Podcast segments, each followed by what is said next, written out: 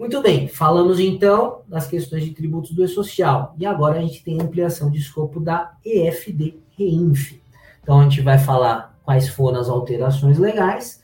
Vamos falar do 4010 pagamentos e créditos à pessoa física, combinado com 4020 pessoa jurídica.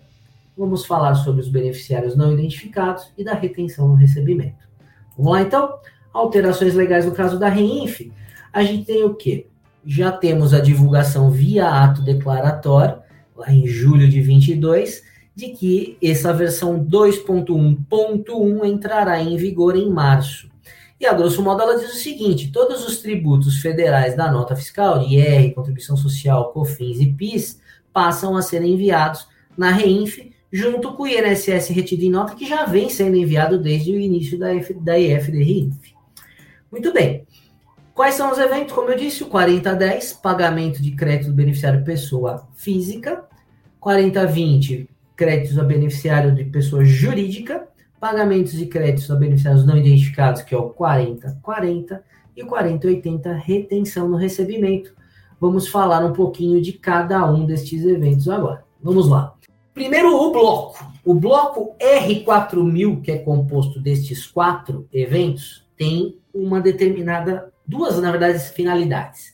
Então, eles são utilizados pelo contribuinte para prestar suas informações relativas a retenções de imposto de renda, contribuição social, PIS e COFINS, cujos principais objetivos são a alimentação da DCTF Web, para a gente não ter mais que fazer aquele DARF específico, então a gente manda a informação, já recebe o DARF prontinho, até com QR Code, PIX para efetuar o pagamento, como já é com o INSS, e também para alimentação dos sistemas da malha fiscal da Receita Federal dupla finalidade. Quando a gente começa a analisar o manual, que já está disponível lá no site do SPED, específico da FDINV, a gente tem lá o anexo 1, que aqui eu reproduzo um trechinho, onde ele fala do R4010, onde ele fala os códigos, né? Então, por exemplo, rendimento decorrente do vínculo empregatício, do trabalho com vínculo empregatício, sem vínculo empregatício, entre outras.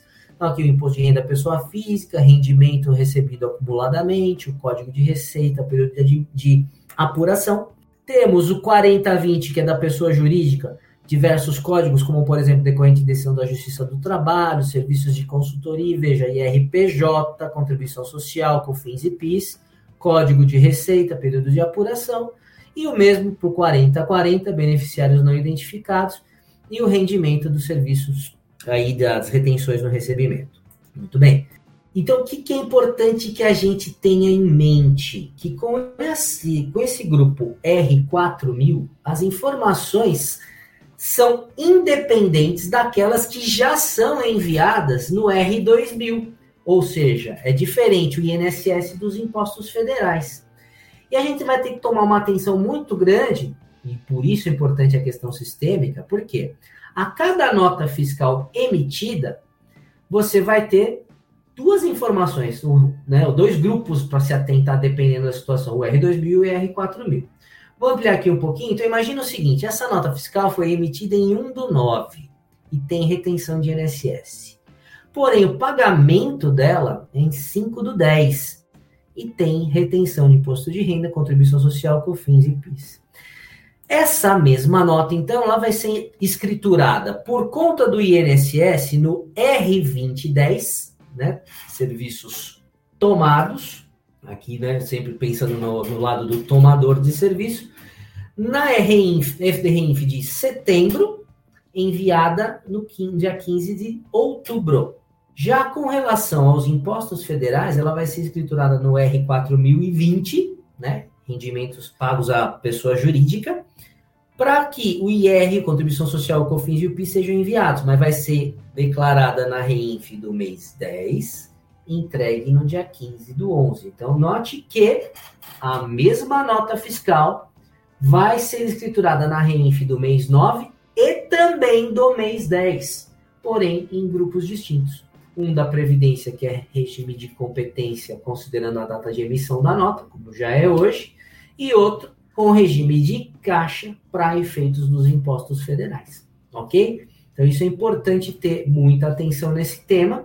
Pode até ser enviado por sistemas diferentes, por setores diferentes, embora não seja recomendável, né? Não é um contexto só, mas essa esses prazos precisam ser muito bem é, atendidos, muito bem observados, ok? Muito bem, então vamos lá. Importante destacar que essas informações a serem enviadas, embora a gente esteja aqui utilizando os exemplos de nota fiscal, quando a gente fala de imposto de renda principalmente, a gente não fala só da emissão da nota fiscal, a gente fala do pagamento, do crédito, da entrega, do emprego ou da remessa de dinheiro, né? Então, efetuado por fonte pagadora a pessoa física ou jurídica, a beneficiário pessoa física ou jurídica, mesmo sem retenção de imposto de renda, nos casos previstos na lei. A lei não mudou, como está mudando a forma de prestar informação. Ao invés de ser anualmente, você vai fazer mensalmente. Ou seja, não se restringe a nota fiscal. Vamos pegar um exemplo de pessoa física? Vamos imaginar um professor que dá aula na graduação em uma faculdade e pós-graduação em outra faculdade. Então, em ambas as, as situações, ele recebe a remuneração dele sem incidência de imposto de renda. De qualquer forma, quando chegar no fim do ano para ele fazer a declaração de, de, ajuste anual, ele vai lançar as duas remunerações e aí somadas pode ser que dê imposto de renda. Por isso que cada fonte pagadora dá um informe de rendimentos, mesmo que não tenha feito a retenção. É esse o caso. Então a gente precisa entender, caso a caso, lei por lei, situação por situação, né, que muitas informações, ainda que não haja retenção de imposto, precisarão ser informadas para efeito de malha fiscal. É a checagem, né? Está seguindo o dinheiro para fins de análise da tributação.